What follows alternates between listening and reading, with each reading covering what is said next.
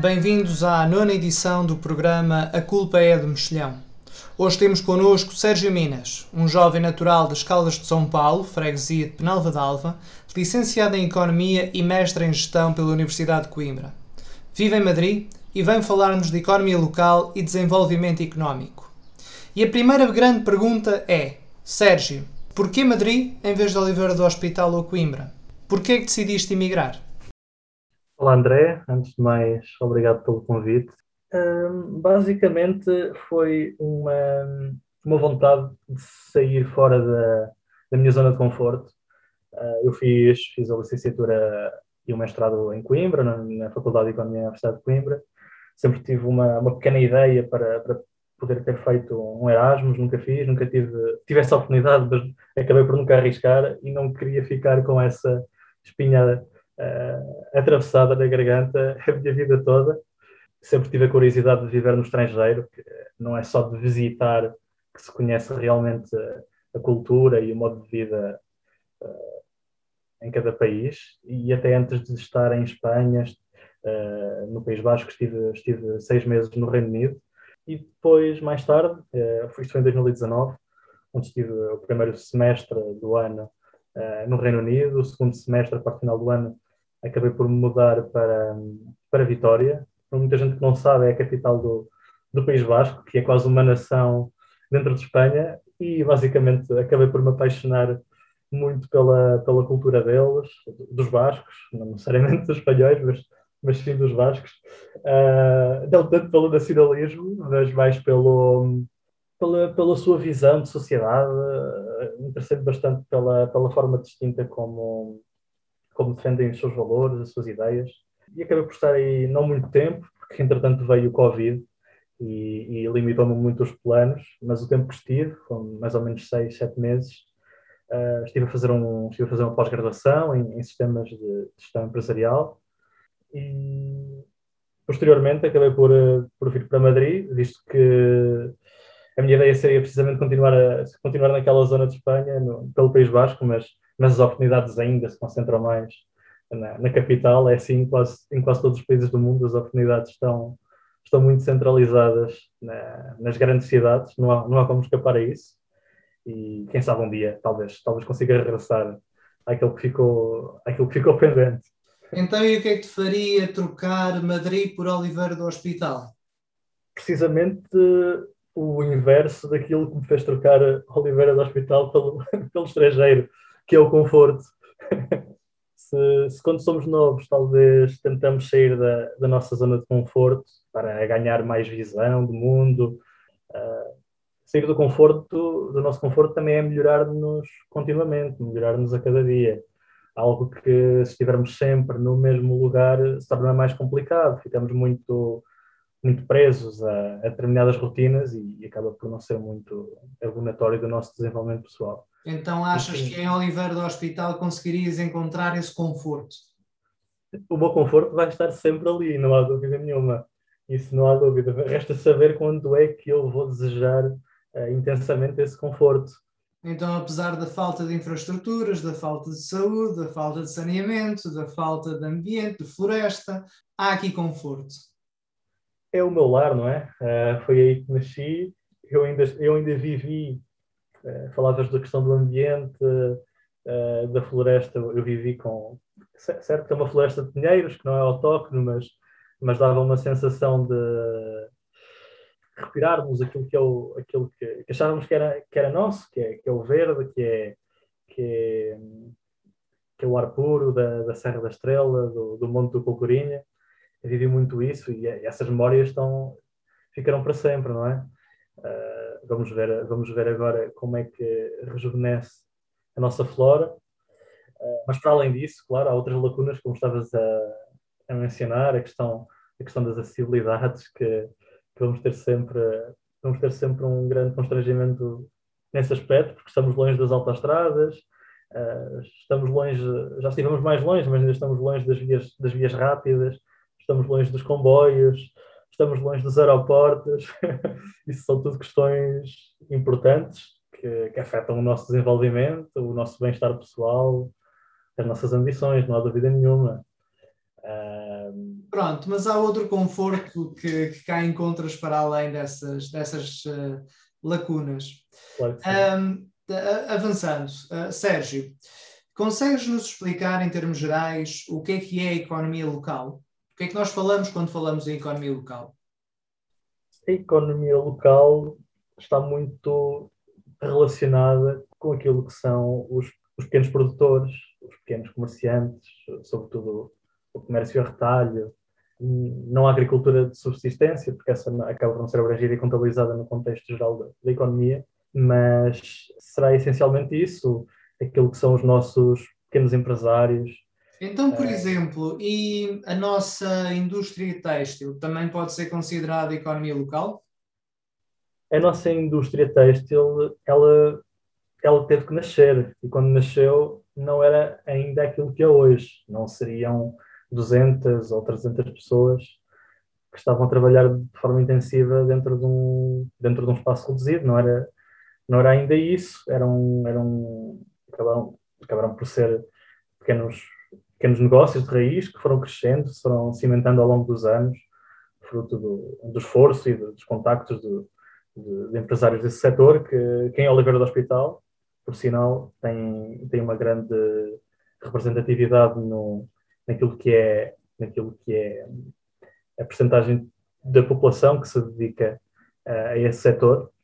Uh, existe, de certa maneira, alguma dependência até desse setor e até a própria questão da Covid veio, veio pôr muito a nu essas fragilidades porque... Quais é que são os principais setores produtivos de Oliveira do Hospital? Há muitos anos e, e, nós, eh, eu nasci a ouvir, nasci e cresci a ouvir falar da Agloma, que, que, hoje é a atual, que é a atual Sonai, e que ainda hoje será o maior empregador do Conselho de Oliveira do Hospital, e nasceu, nasceu há muitos anos, não, não, tenho presente este, não tenho presente estes dados históricos, mas, eh, mas sei que desde o tempo dos meus, dos meus pais, dos meus avós, uh, ouço sempre falar da, da uh, uma indústria de transformação de madeiras e, e de aglomerados que, que tem vindo a, ao longo dos anos uh, a dar emprego a muitas pessoas daquilo que poderia ser uma classe média-baixa em Oliveira do Hospital e lhe tem dado a oportunidade para se manterem em Oliveira do Hospital num setor que. Portanto, para além dos têxteis e de, desta, deste, deste polo industrial de, de, de transformação de madeira, uh, consegue-se é. identificar mais, mais algum setor produtivo relevante em termos de dimensão de, de emprego? Em termos de dimensão de emprego, não é fácil identificar. Eh, a construção como... civil, por exemplo? A construção civil, muito baseada ao nível daquilo que são pequenos construtores, temos, temos duas, três, quatro uh, grandes construtoras a nível do, do, município, mas depois também temos uma grande rede uh, de pequenos construtores que, que, já vem, que, que já vem até daquilo que foram uh, as raízes dos, dos meus avós, que, que, que, não tendo oportunidades noutras, uh, noutros setores de atividade, era, era o setor da construção que se dedicavam. Uh, Lembro-me de, de meu bisavô falar de muitas vezes que, que ia a pé para, para a barragem da, da Lagoa Comprida, na Serra da Estrela, uh, todos, todas as semanas uh, para, para trabalhar na, na sua construção. Isto são, são coisas que já vêm para além destes três bem. setores, para além destes três setores que, que referiste, uh, é provável que também haja um uh, relevante em termos de emprego, que é, que é a indústria de transportes. Não, não, não é visto, mas acabamos por ter uh, ainda um número razoável de, de, de oliveirenses a, a trabalhar no, no, nos transportes, de, e quando digo transportes falo do, do CTT, das transportadoras ao domicílio, das transportadoras rodoviárias internacionais, uh, bastantes oliveirenses a trabalhar no, portanto, nos caminhões, até uh, empregados por empresas espanholas. Portanto, destes quatro setores que, que agora estamos a considerar, uh, há, algum que te parece que se insira ou que tenha mais impacto na economia local? Tem todos um impacto uh, semelhante na economia local? Qual, qual, qual, é que é aqui aquilo que nós devíamos talvez tratar com mais responsabilidade ou devíamos tratar todos exatamente com o mesmo nível de preocupação? É uma, é uma questão interessante uh, e pode ser respondida a diferentes níveis. qualquer, qualquer indústria, qualquer setor que tenha uma porcentagem significativa da sua população ativa empregada aí, deve ser tratada com, com muito cuidado, com muita atenção, não digo pelas, pelas entidades públicas eh, exclusivamente, mas, mas pela, pela sociedade em geral, porque quando temos num conselho, num conselho com 20 mil habitantes, quando temos uh, quase mil pessoas a trabalhar numa só indústria, uh, estamos a falar de quase 10% da população ativa. É significativo, quase 10% da população ativa. E se pensarmos que numa possibilidade de, desta indústria ou desta empresa se, se extinguir, seja por que motivo for, teremos um problema social, um problema, um problema que irá afetar dezenas pois de Pois é, um hecatombe, claro. Será Mas, sempre um hecatombe. Eh, qual destas, eh, só, só, para, só para os nossos ouvintes uh, perceberem, qual destas, destas indústrias, qual é que se insere, alguma que se insira na economia local? Elas, elas inserem-se todas, de certa maneira, na, na economia local. Quando me falas, por exemplo, da Sonai, eh, é certo que o seu volume de exportações será considerável comparado com, comparado com o comércio a retalho uh, dentro da cidade. Uh, as suas exportações terão um peso bastante significativo, nos, nos têxteis de igual maneira, nas empresas transportadoras passa-se o mesmo. Portanto, o peso na economia local refletindo-se em exportações, na maior parte das vezes, em indústrias de maior valor acrescentado, como é o caso dos textos e, e dos acumulados de madeira, como já falámos. E tu conheces bem Oliveira do Hospital, é a tua terra, cresceste cá, estudaste cá. Ah, como tal, diz-nos, sentes que Oliveira do Hospital é uma terra com dinamismo económico? Consegues caracterizar talvez melhor o nosso tecido produtivo em termos de, de, daquele que terá mais oportunidades no futuro e se calhar mais desafios a, a ultrapassar? Historicamente uh, somos um conselho de gente empreendedora, não há dúvida. E se nos compararmos com, com outros conselhos envolventes, nós temos uma, um tecido empresarial bastante interessante. É, uma, é, certo que é, um, é certo que é uma indústria muito, muito caracterizada por, uh, pelo baixo valor acrescentado, genericamente, o que acaba por não dar grandes oportunidades de, de criação de riqueza para, para a nossa economia local, mas, mas no fundo trata-se de um, de um setor, trata-se de, um, de um tecido empresarial muito, muito parecido àquilo que já era há 50 ou 60 anos. Se olharmos para aquilo que era a zona industrial do Oliveira do Hospital há 20, 25 anos, eu não te consigo dizer uma empresa ou mais, muito mais que uma ou duas empresas que se tenha ali fixado uh, e que seja uma, uma grande empresa de criação de, de valor acrescentado. Mas agora a zona industrial do Oliveira do Hospital está inclusive a ser requalificada. Tu achas que isso vai ter algum impacto nas empresas que poderão vir para cá? Era também aí que eu queria chegar, porque não nos chega ter uh, espaços. É importante ter espaços para as empresas fixarem. É importante podermos lhes abanar com tem aqui um lote a este preço que se calhar não vão encontrar noutro sítio. Isso é extremamente importante, é uma vantagem competitiva que poderemos ter no futuro, mas o essencial será sempre como trazer essas empresas de alto valor acrescentado para o Oliveira do Hospital. E Bem, isso... De facto, não há não é apenas a requalificação per se da zona industrial. Esta zona industrial até agora não teve gás canalizado. Fazia uma grande diferença, todas aquelas empresas precisam de uma caldeira. Claro. E, as, nossas, e as zonas industriais à volta já têm gás canalizado, a maioria delas há, há décadas. Mas nós vamos passar a ter também. Portanto, consideras que esta requalificação, com, com, com um nivelamento daquilo que já expectava de uma zona industrial uh, do, do, século XX, talvez início do século XXI, um, já pode ser o suficiente para atrair algum potencial investidor? Será sempre melhor do que nós temos tido até agora, sem dúvida. Uh, mas o que, aquilo que me retrai mais é que isto não se trata de um problema local, diria. trata-se, no fundo, de um problema quase estrutural do país, que é a capacidade de atrair investimento. Nós até podemos conseguir atrair algum investimento nacional, poderemos conseguir que algum empresário português consiga, consiga fixar ali alguma unidade de negócio em Oliveira do Hospital, mas não creio que tenhamos capacidade para conseguir atrair investimento que seja produtivo e para isso precisamos mais de precisamos cada vez mais de capital estrangeiro a entrar no nosso país.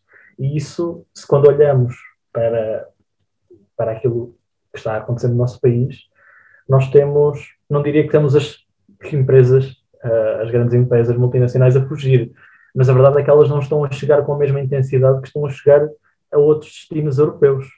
Essa é a grande questão. E estamos a perder um grande potencial de competitividade em relação a países do leste europeu, dos Bálticos, que hum, pode ter reflexos, é certo, nas, nos grandes polos uh, industriais do país, que são o Norte e Lisboa, mas também terá certamente no interior do país ou, na, ou naquilo que poderia ser o nosso polo industrial mais próximo, industrial e, e intelectual, digamos, que seria Coimbra.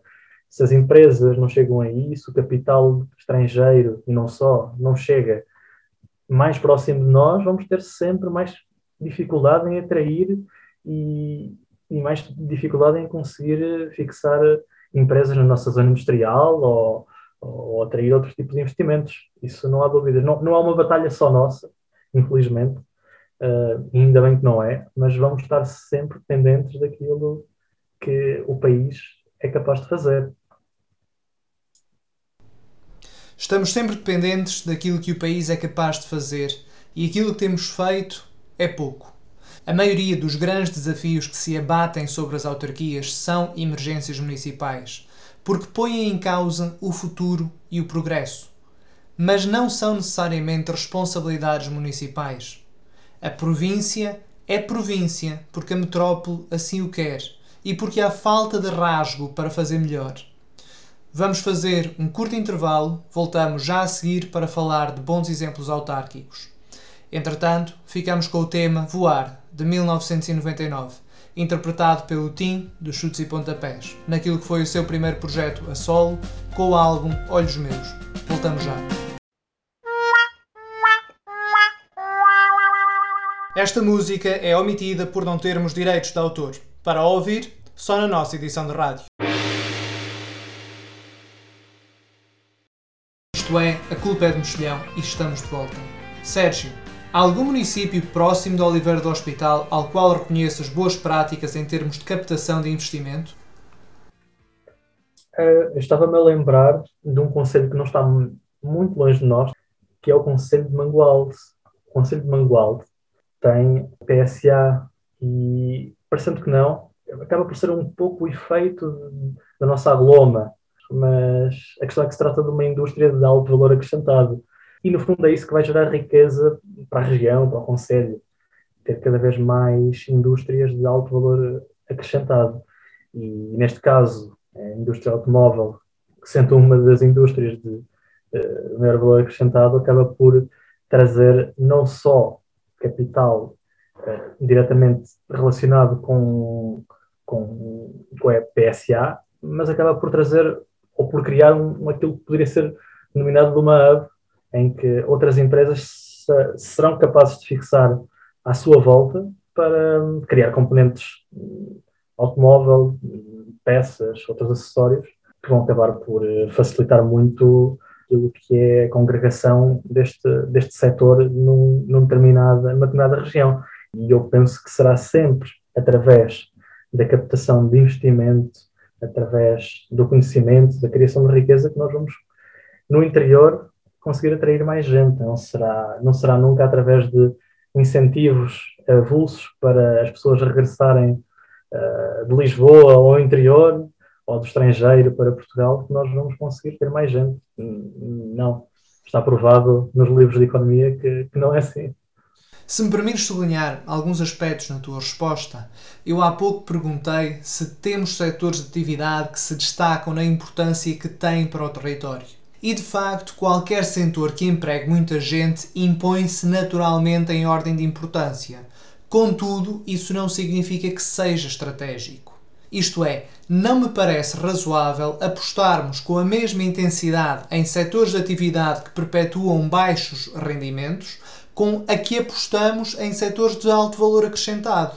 Ou seja, estratégico é apostar desproporcionalmente em atividades com alto valor acrescentado e com melhores promessas de futuro. E esta introdução traz-nos à próxima questão. Do ponto de vista da capacidade produtiva, da inovação e da tecnologia, consegues nos dizer, na tua opinião, de onde vem Oliveira do Hospital e para onde vai?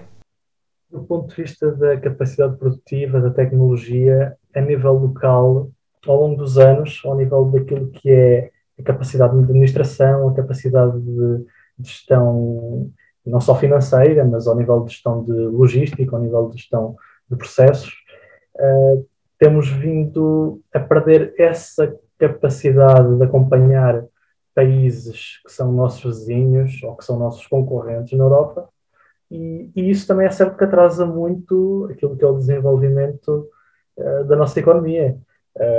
Se na generalidade há uma baixa propensão para a inovação, Porquê é que isso acontece? Porquê é que não há um incentivo para a inovação? É, é, por termos uma indústria de baixo rendimento, acima de tudo? Ou é uma questão de, de, de, portanto, da capacidade da gestão? Eu acho que a questão da inovação e do conhecimento é primordial para a criação de novos produtos, para a criação de novos serviços, novas ideias. Sem, sem inovação, sem, sem desenvolvimento de novos processos, novos produtos, nós não vamos, não vamos ter a capacidade de criar coisas diferentes que tenham maior capacidade de ser vendidas uh, ao exterior ou, ou, ou, no mercado interno. E eu considero que uh, o capital tem um fator, uh, é um fator preponderante naquilo que será a criação de mais conhecimento, a criação de, de mais riqueza, e não só o capital. associado a isso, terá de haver sempre o papel do ensino superior e de, das universidades. Uh, sem estes dois fatores, é estritamente impossível haver mais conhecimento de qualidade, sem capital e sem universidades, sem, sem progresso ao nível da educação, será sempre impossível conseguirmos uh, ter níveis de progresso tecnológico que façam melhorar aquilo que é o nosso produto, aquilo que é o nosso rendimento. Portanto, deixa-me deixa perguntar. Nós em Oliveira do Hospital temos, temos um, mega, um mega agrupamento uh, com excelentes profissionais uh, e, e com, com a nossa camada jovem. Temos uma escola profissional que, que recebe prémios, temos uh, o Politécnico uh, a Estego, que, que, que, tem uma oferta formativa útil para, para o Conselho, e, e, e, temos a BLC3. Portanto, uh, entre, entre as escolas e este polo de, de, de inovação existente em Oliveira do Hospital, uh, seria talvez de pensar que nós temos uh, suficiente massa de conhecimento para influenciar positivamente a nossa indústria e o nosso tecido produtivo. Portanto, será que é o sal que não salga ou é a terra que não se deixa salgar? Eu, eu vou ser muito sincero nesta resposta para mim os prémios não me dizem muito. Uh, esta boa publicidade que se faz atra através dos prémios não, não me dizem muito. Uh, para mim a melhor publicidade é, é aquilo que se vê diretamente no terreno. Uh, e se no terreno nós não vemos resultados, um, eu não sei, eu não sei o que é que não sei onde é que está aqui, onde é que estão aqui os condimentos para inclusivamente o sal, para, para dar uh, um melhor aspecto a esta nossa economia local.